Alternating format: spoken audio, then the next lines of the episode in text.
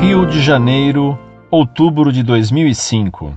Se não bastasse a corrupção do governo Lula, que a CNBB ajudou a criar, se metendo em política, ainda lançam campanhas ridículas de fraternidade, salvação das águas, da montanha, do ar, do mosquito, ou seja lá o que alguns de nossos bispos inventam, esquecendo da salvação das almas, esquecendo que a verdadeira pátria é no céu. Vejam esse trecho de uma notícia, abre aspas, a CNBB lançou um manifesto chamado Diga Sim à Vida e fez campanha em mais de 7 mil paróquias do Brasil afora pregando o desarmamento, mas não sensibilizou o rebanho. Fecha aspas. Quando é que esses bispos da CNBB vão cuidar mais de nossa igreja e falar de temas que salvam realmente as almas? Falar mais sobre pecado, rezar o terço, confissão e Eucaristia.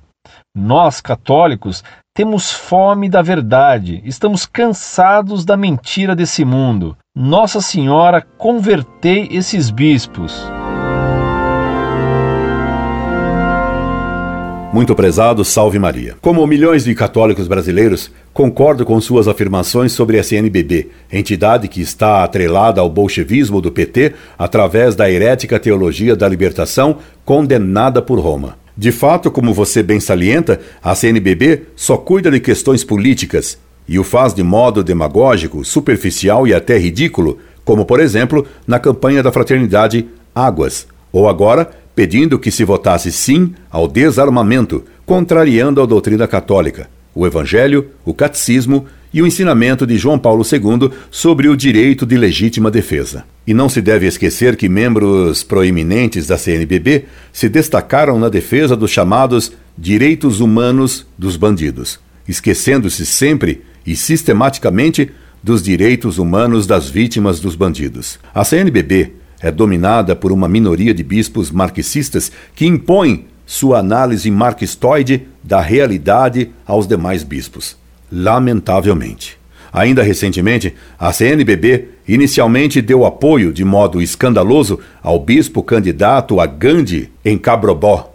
Depois, a cúpula da CNBB voltou atrás, provavelmente por intervenção da Santa Sé, mas um grupo de bispos da teologia da libertação, resistindo ao que o Papa mandara fazer, continuou a dar apoio público a uma greve de fome feita por um bispo, greve que vai contra a moral católica.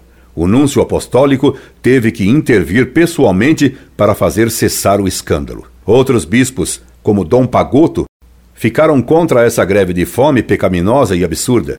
Mas na CNBB, os bispos não marxistas são dominados. Esperemos que o Papa Bento XVI consiga despertar esses bispos não comunistas para não se submeterem aos modernistas.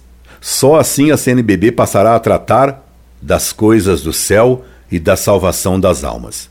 Por enquanto, ela só se preocupa em salvar o pessoal do mensalão e a servir de linha auxiliar da política que o Zé Dirceu, em nome de Fidel Castro, quer impor ao Brasil. E nesse plano, não teria entrado também o dinheiro do petróleo do Gaddafi? Afinal, Lula andou pela Líbia e foi dar apoio aos palestinos contra Israel.